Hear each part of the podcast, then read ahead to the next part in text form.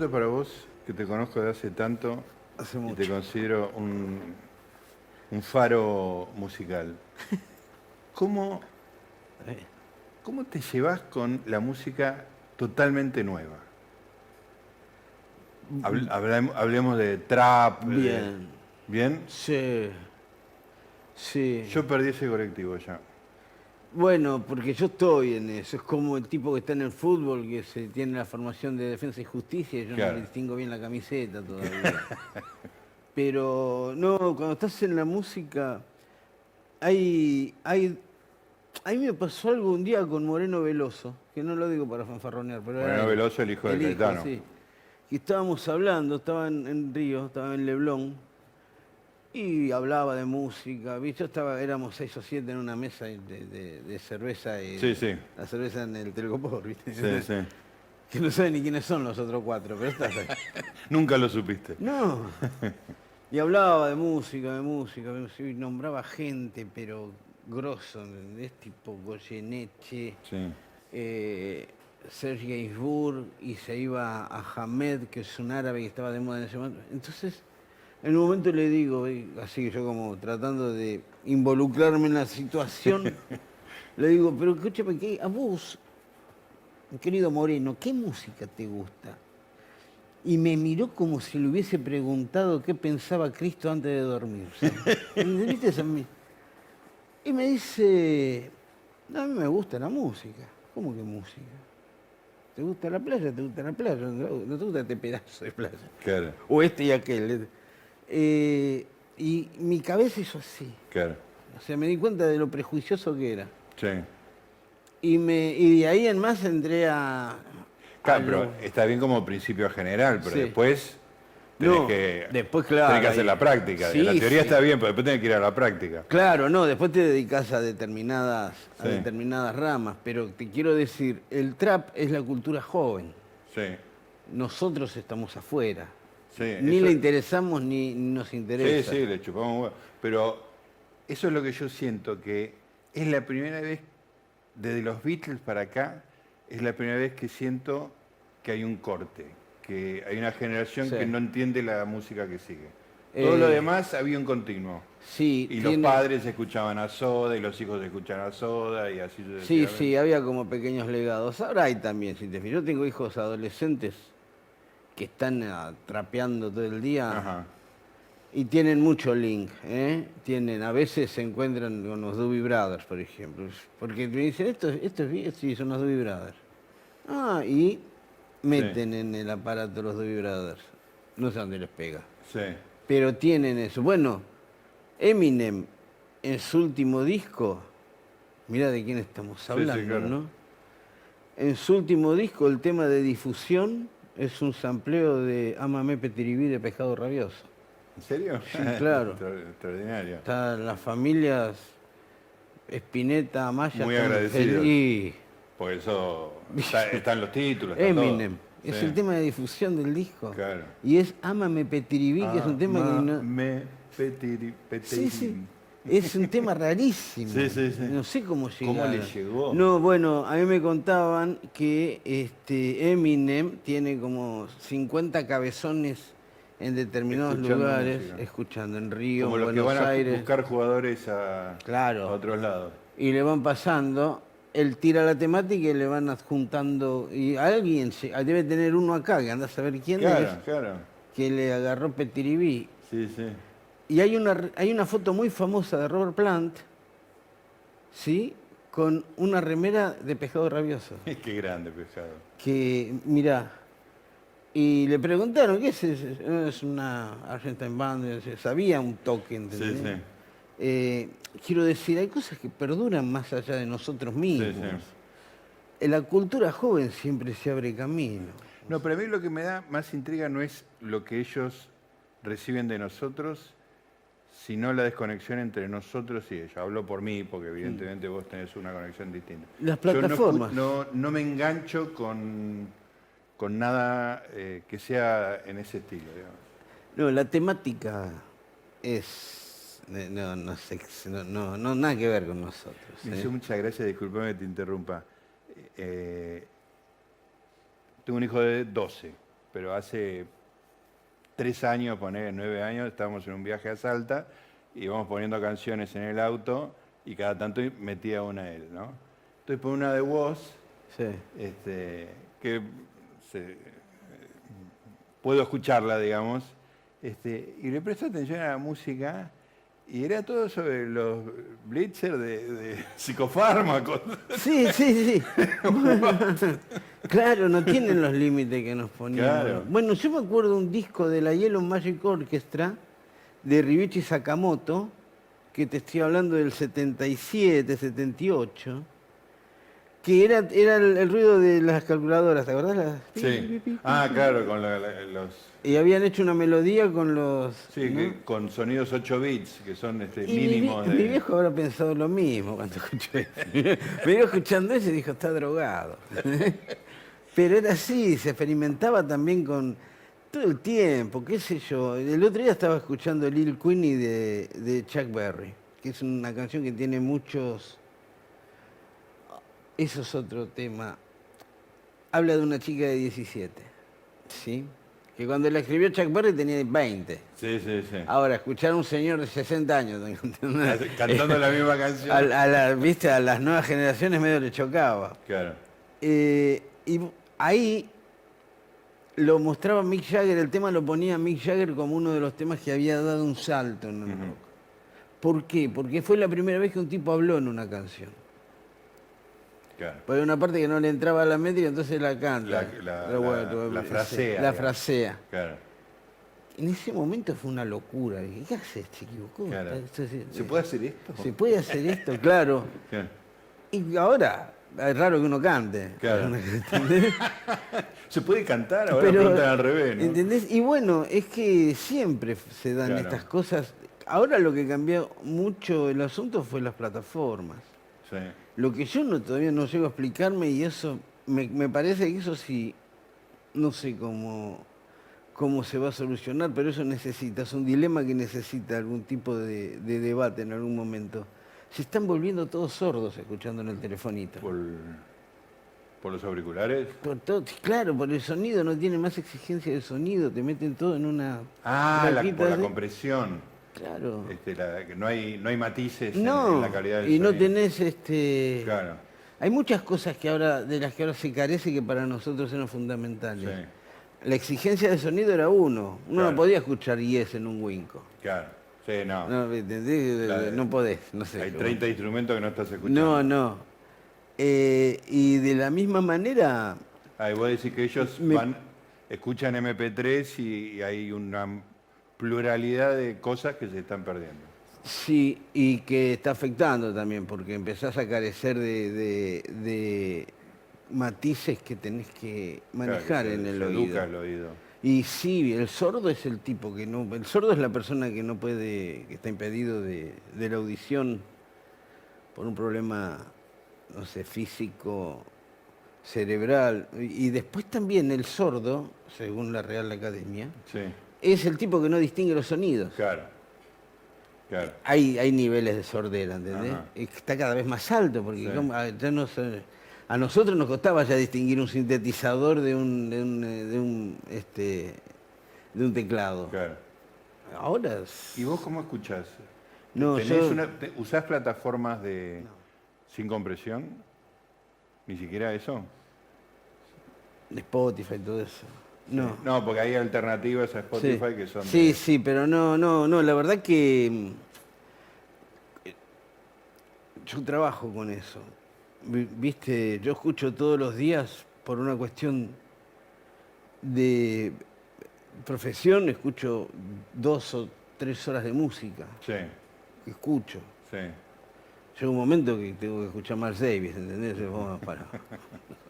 Me pongo Round ¿qué- Midnight. eh, ¿Qué formato Eh, usás ahí para trabajar? No, y ahí eh, tengo una máquina con una placa que me. No, tengo que cuidarme el oído. Yo ya Claro. perdí bastante. Mm. Yo ya perdí.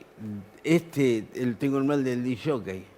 Ah, sí. que es claro, este, un- este oído lo perdés el, el 70% Ah. porque trabajaste toda la vida así, con el auricular acá y escuchando a los que te hablaban acá, ¿entendés? Ah, En la radio lo mismo, estoy acá así, llevarla claro, para... claro. ¿No?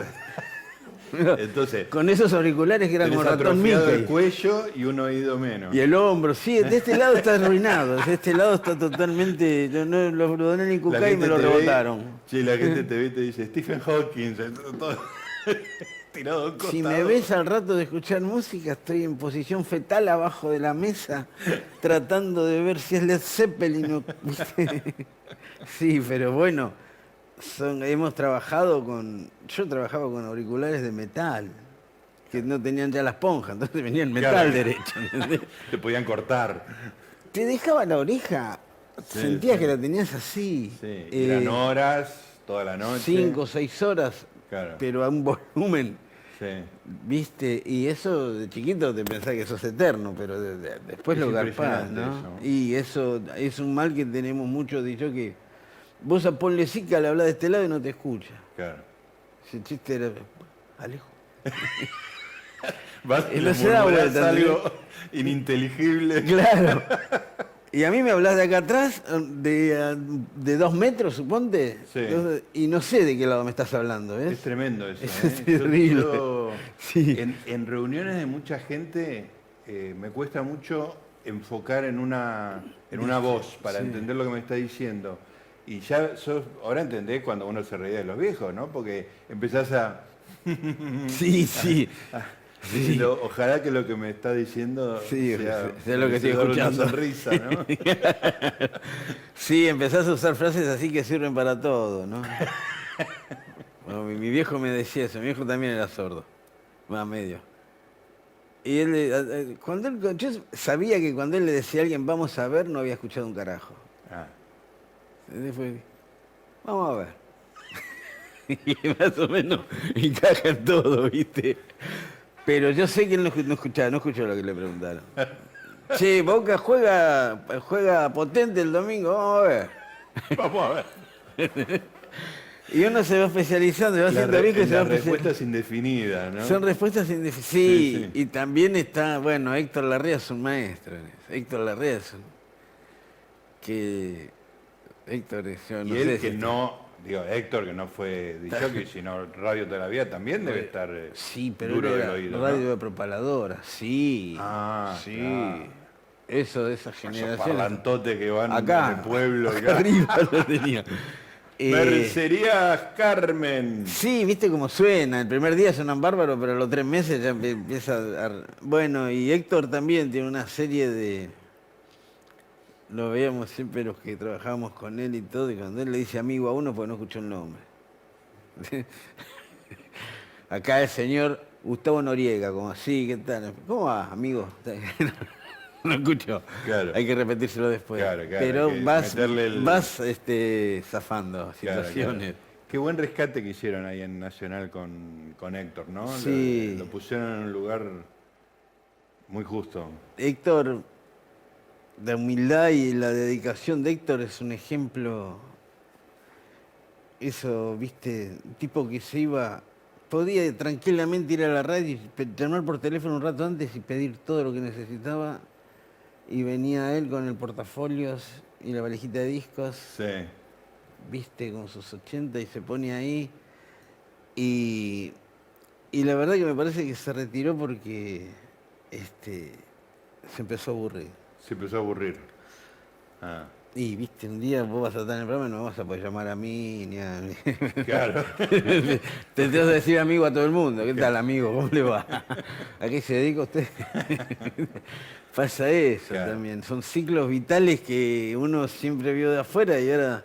Willy Crook me, me decía siempre, bueno, nosotros que somos nuevos en esto de ser viejos, Claro, muy buena frase. ahora tenemos que empezar a cuidarnos. Muy lo buena que- frase. Lo que comemos, lo que... Sí, sí. Como decía, no sé si lo conoces a Rafael Filippelli, que es el, el marido de Sarlo, es cineasta. Sí, es muy- sí, el marido de tanguero, Beatriz Sarlo. tanguero. Y hace unos años lo veía en los festivales y decía, un tipo muy gracioso. Este, por supuesto, ya entrando en esas edades, digamos, sí. ¿no? Y dice, bueno, ya no tenemos que empezar a morir, Sí, Como que viste ya es sí, sí, sí. su Bueno. ruta. Bueno, bueno, de cumpleaños y Coleman me dice, Bobby, feliz cumpleaños, si seguís cumpliendo años vas a terminar muriéndote. Me dijo. bueno, gracias. Pero sí, más vale, más vale. Pero Claro. también este. No, no es una. Ese. Cuando yo era chiquito, un tipo de 60 años y estaba vivo era de pedo. Sí, eso, ese corrimiento es espectacular.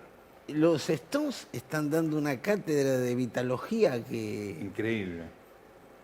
Porque no son tipos que fueron de- a- a- iban para la longevidad. Desde que yo soy chiquito no se Claro, está por es morir. como que si sobrevivieron una determinada etapa, ya después no se mueren más. No se Murieron murieron. algunos, Ahí está, Y nosotros hablamos de que no sé, no sé, capaz que nosotros nos vamos y ellos se ellos siguen tocando. Sí, y ¿Qué Mirta conduciendo. Y, y sí, Sí, sí. y sí, te pones a pensar, no- nosotros estamos en un país que tiene 200 años. Sí, nada. Y hay gente que vivió la mitad de este país. Es impresionante. No le tienen que contar nada, ¿qué le vas a decir? Claro. claro. Como el peronismo fue, no, yo estaba acá. ¿entendés? Eh, eso también es, es muy. Es, es una parte gratificante nuestra también. Yo estoy muy feliz de haber transitado lo que transité. Eh, yo vi llegar a Bowie, vi triunfar a Bowie y vi morir a Bowie. Claro. No necesito la película de Disney después para que me Claro, expliquen quién fue Bowie. todo el, el recorrido lo hiciste de la mano. Claro, la película de Elton John, mi- mi- mis hijos eh, la miraban fascinados entre esa vida. eso. Y ese se muere, le decía yo. ese se muere de sobredosis el año que viene. Claro. Viste, Eh, eso es muy gratificante, Gustavo. La verdad que haber sido parte de todo eso. Sí. Sí, y además esta cosa nueva de que la vida nos permite, vos sos más joven que yo, pero No. que nos va, esta cosa que se empuja a la vida útil, Sí. ¿no? De que tenemos un bagaje de haber vivido un montón de Sí. cosas, digo, yo siempre cuento que mi infancia, de los 6 a los 12 años míos, yo tengo her- hermanos grandes, digamos, un hermano que murió, este, fueron los años del 63 al 69-70 que los Beatles hicieron su carrera. Entonces, cada año de mi infancia es un disco distinto de los Beatles. Sí. Yo viví eso. A En algún momento la gente me va a mirar como cuando yo cuente esto, como diciendo, yo, yo vi cuando Sí. construyeron el muro de Berlín, ¿viste? Pero, Sí. pero es verdad. Y, y todavía, digo, pasó medio siglo y yo todavía siento que puedo estar, ¿viste? Pero vos de qué año sos? Y nací en noviembre del 56. Cumplí 6-6. ahora. Claro, vos supiste hasta. Sí, sí, bueno. Yo soy tenía hermanos 59. grandes, Claro. entonces Sí, es como... También fue una época muy... que no sé cómo quedará en e- en el, porvenir, pero fue una época muy agitada culturalmente, 60, 70. sí. Yo vi mi primer show en la vida, a mí me llevaron... Yo tengo un problema que quería hablar con vos de esto, no sé si en cámara, pero aprovecho que estás acá. Porque yo crecí entre hippies. A mí me dijo un terapeuta, este, una terapeuta que me, me atendió hace mucho, de las primeras quiero decir, y me dijo, y crecer entre hippies en un niño este, tiene efectos colaterales cerebrales irreversibles. Sí, sí, yo me dice lo mismo que. No, el, el desapego a la- al dinero, eh, la resistencia a la autoridad, eh, la liberalidad, no te digo sexual, Todo pero eso, amorosa. ¿vos decís que en la infancia daña? Sí. No, no sé si daña, pero no te prepara para el mundo que después recibimos. Claro. Claro. Se esperaba otra cosa.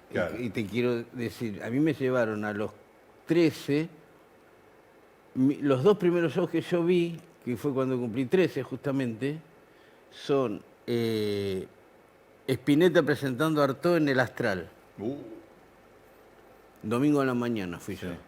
Que lo único, la verdad, después se me armó el recuerdo, pero lo único que yo me acordaba de chiquito, eso era el ver los Hare Krishna corriendo por corriente, los corría la policía con las túnicas por acá y las levantadas para y, poder... con- y tirando un mito con el cosito, ¿entendés? Y la policía que lo venía corriendo. Claro, y la policía corriendo. Eso fue lo primero, mi primer eh, acercamiento al rock fue ese. ¿Edad? 13. 13 años. En el Astral, sí, Claro. en la puerta del Astral. Y tres semanas después me llevaron a San Lorenzo a ver a Santana. Qué genial. Yo fui al Gran Rex. Bueno, yo fui a San Lorenzo que estaba el Año escenario en el 74. 73. Octubre del 73. Octubre del 73. Sí, sí. Eh, yo cumplía 14. ya. Ajá. Eh, octubre del 73.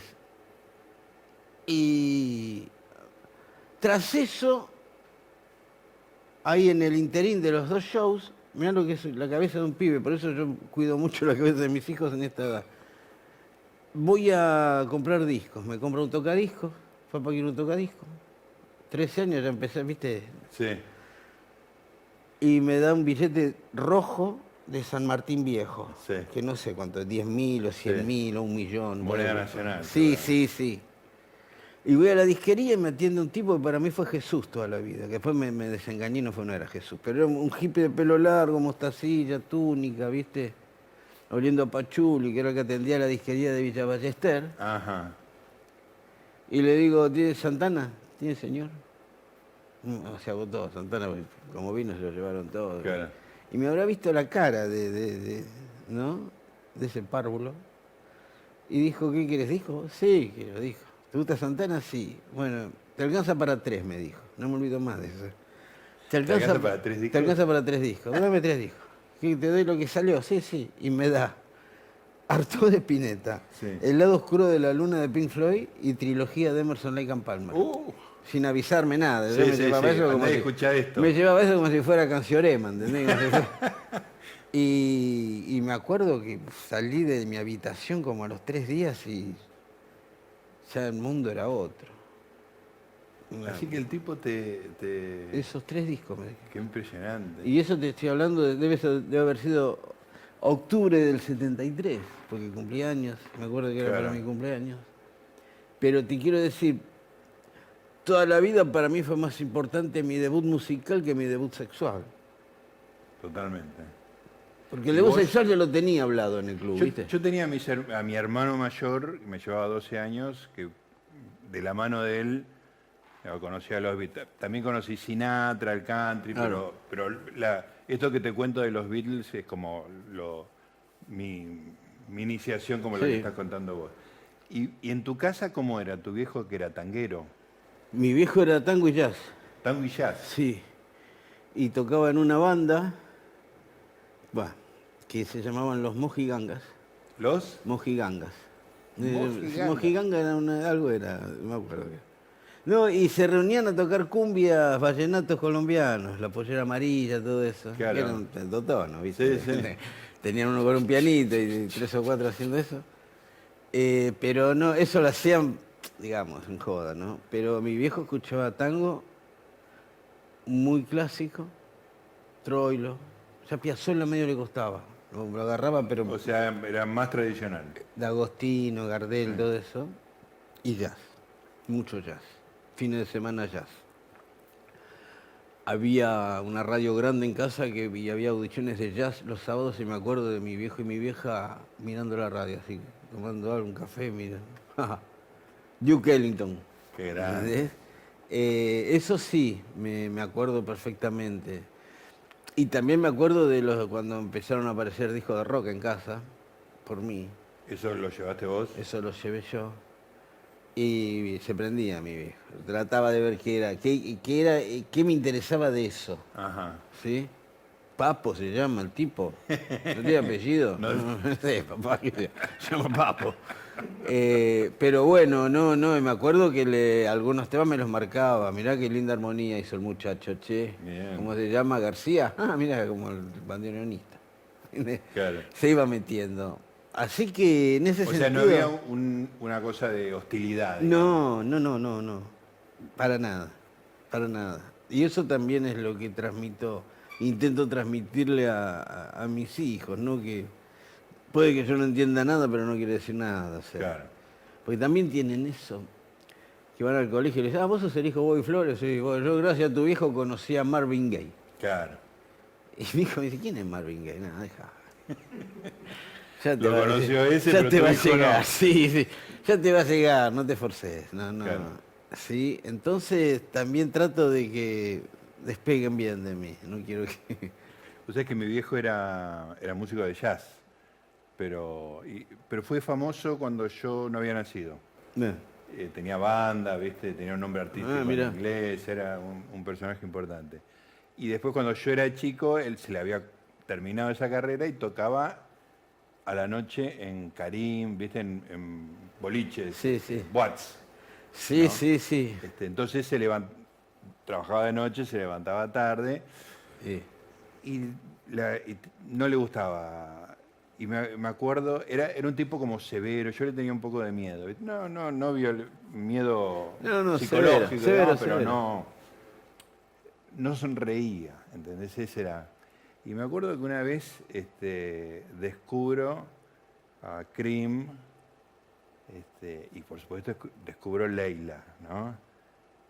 Entonces yo esperaba que si fuera mi viejo, ponía a Leila, potenciómetro en 11, tarararararán, y era una cosa que me, me ponía loco. sí, y sí. una vez se va mi viejo, pongo y se ve que se había olvidado eh, algo y volvió.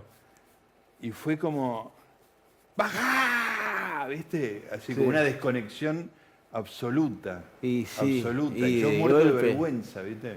Sí.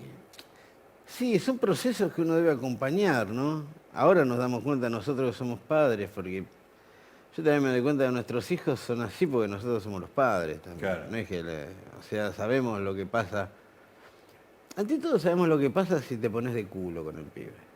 Si el pibe te aparece con un libro de, no sé, de quien se te ocurra, de Mu- Murakami, y vos no lo leíste nunca, ante todo no te le pongas en contra. Claro, claro.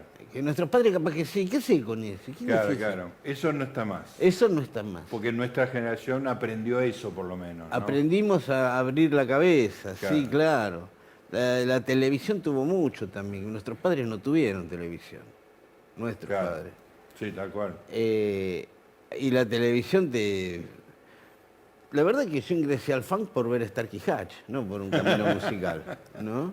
Claro. eh, con una mínima, que yo hasta el momento no estaba en el rock, yo ya ahí tenía 14 o 15, y aparece Starkey Hatch y estaba Huggy Bear, que era el soplón negro que tenían. Sí. Que Huggy Bear siempre estaba con bandas de negros atrás, vivía en el suburbio, Claro. y en un segundo plano de la serie estaba la música que escuchaba Huggy. Bear y sus amigos. Y vos estabas ahí. Y a mí me Esto- llamaba mucho la atención esa música. Era como un distrito desconocido para mí. Claro. Y, Eh, y eras de sumar. y era de. Entonces iba a la disquería y me fijaba a ver dónde encontraba tipos parecidos a Hoggy Bear en la tapa.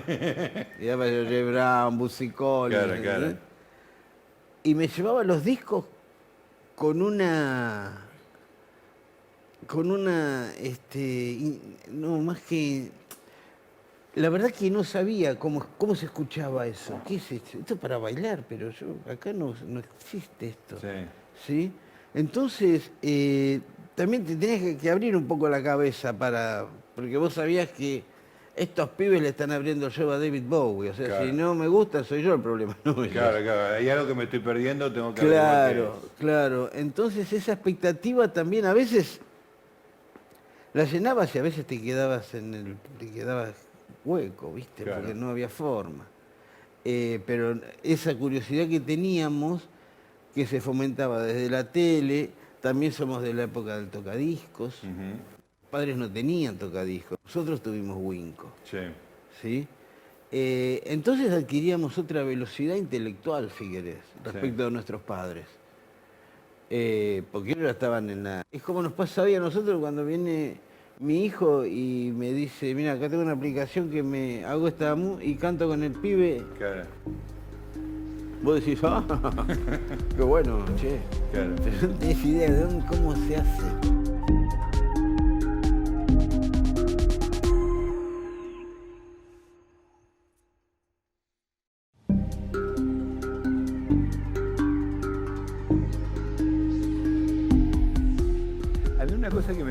Cambió mucho de- respecto a nuestra experiencia es la, la experiencia discreta, digamos. Ahora es que como un continuo de cosas, digamos, ¿no? Para nosotros un salió un disco Sí. y era un acontecimiento, ¿viste? Sí.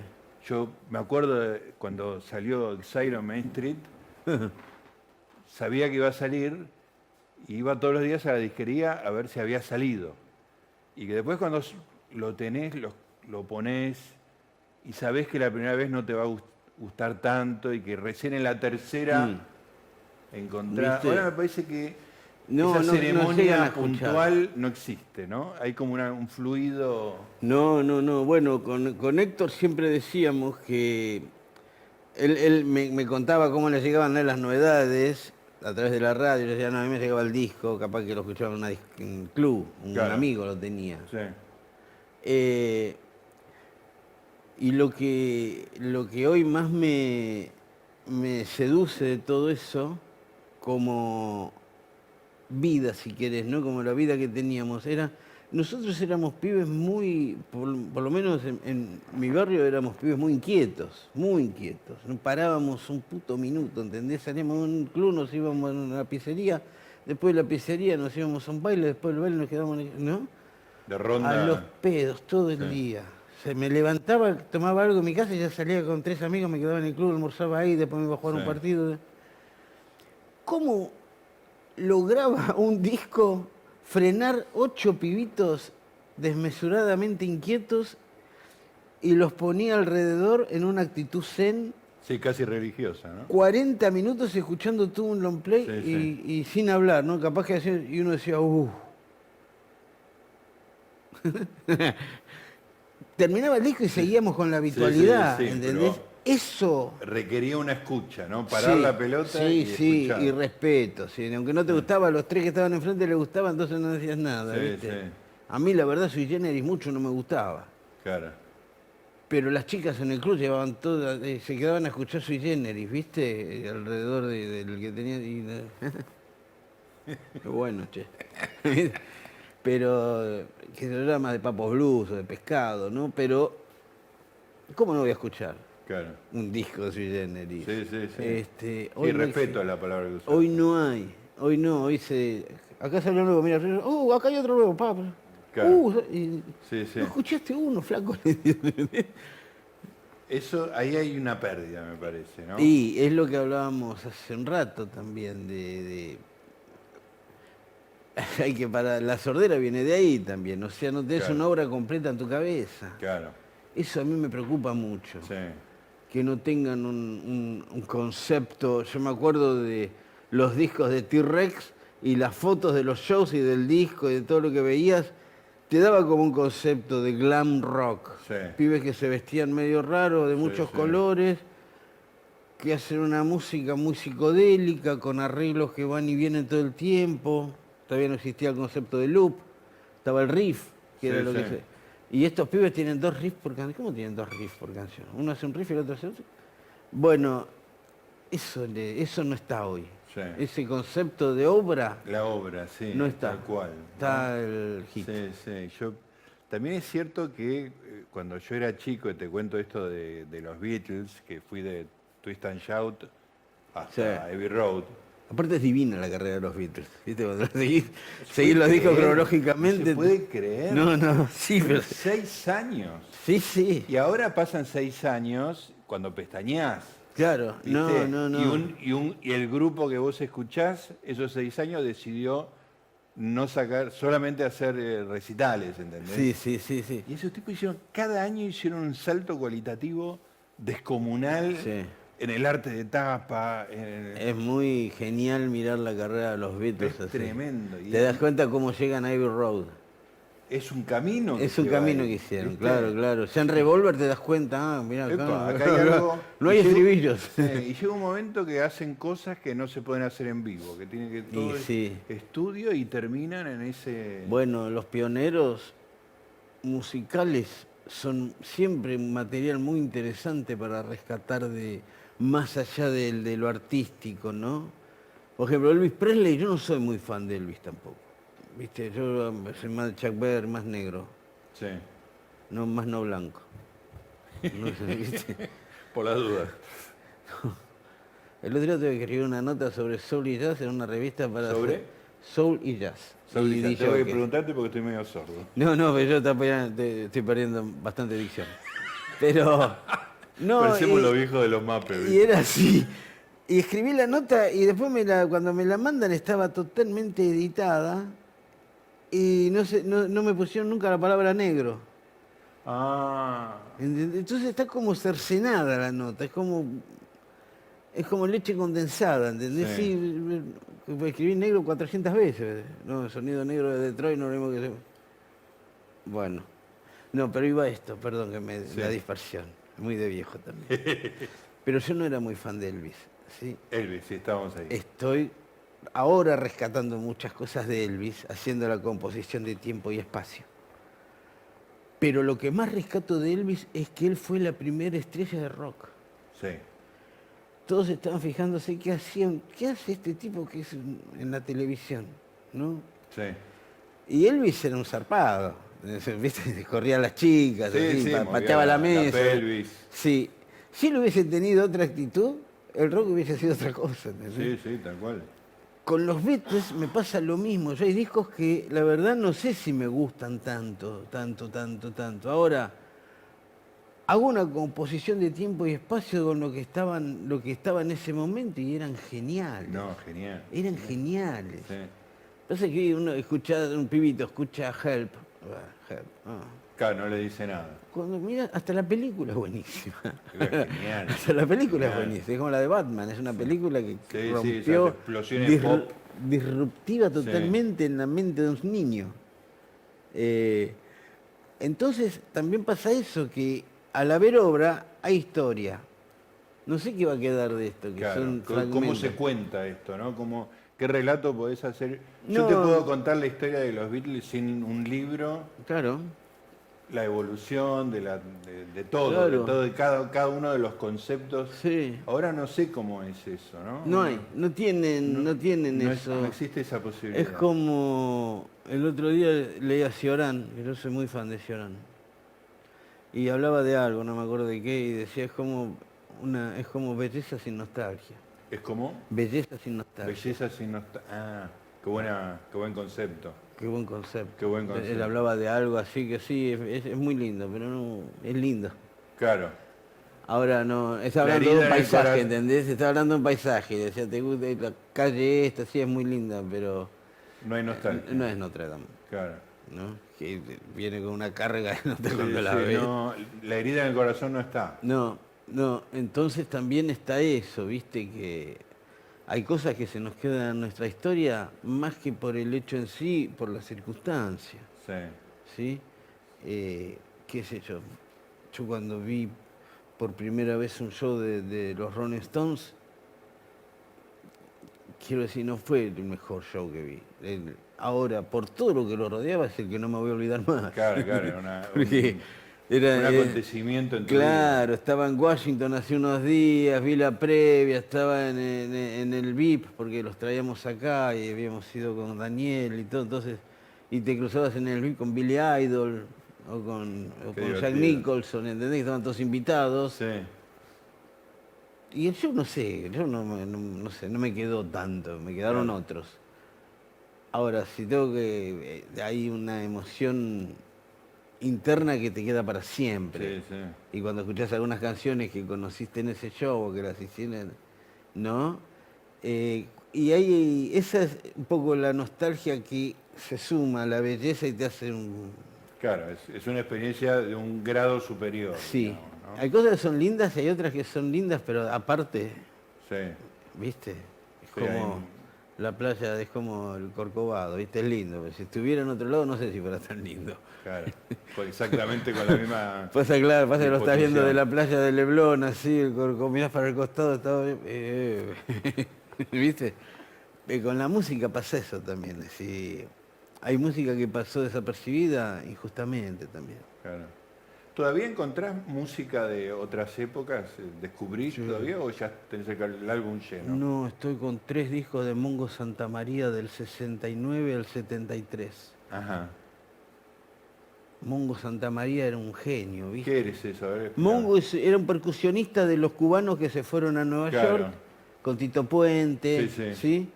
Eh, Y Mongo no tuvo la carrera de Tito Puente. Él no era un tipo carismático como Tito Puente, viste, que era un showman.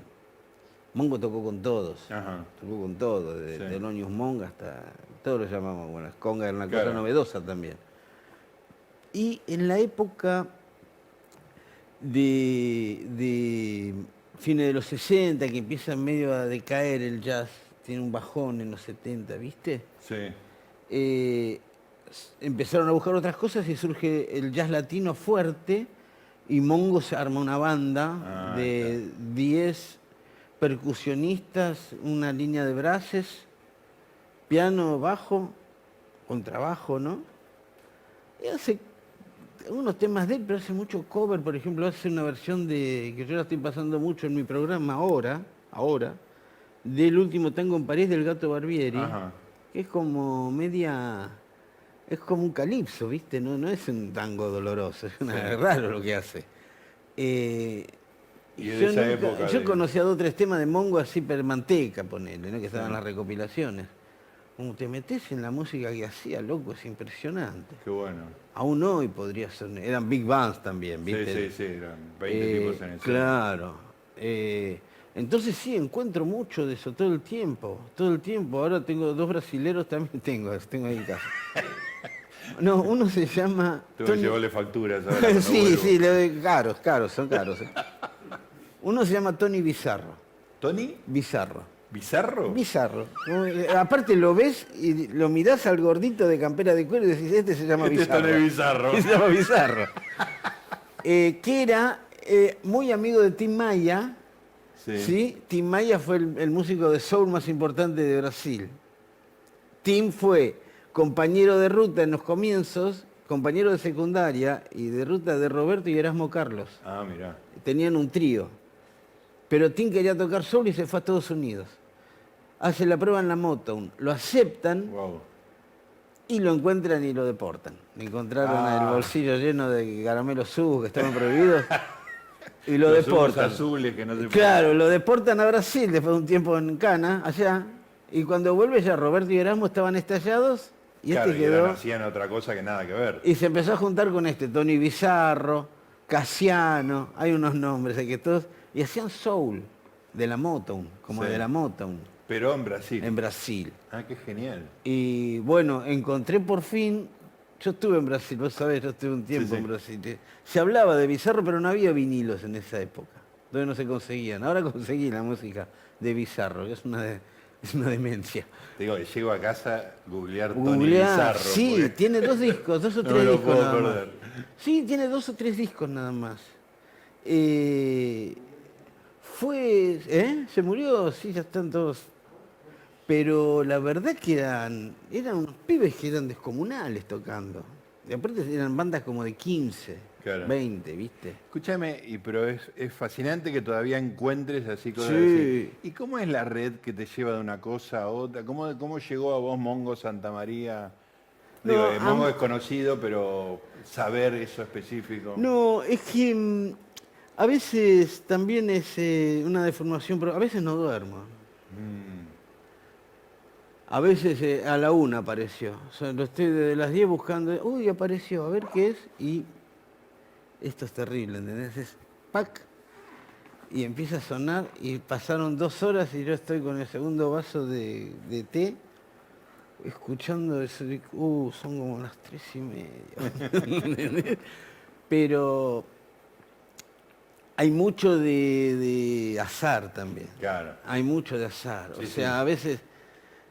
Ahora, la- yo estoy muy fascinado con, con el mundo digital, ¿no? Es es nuestra biblioteca de Babel. Claro.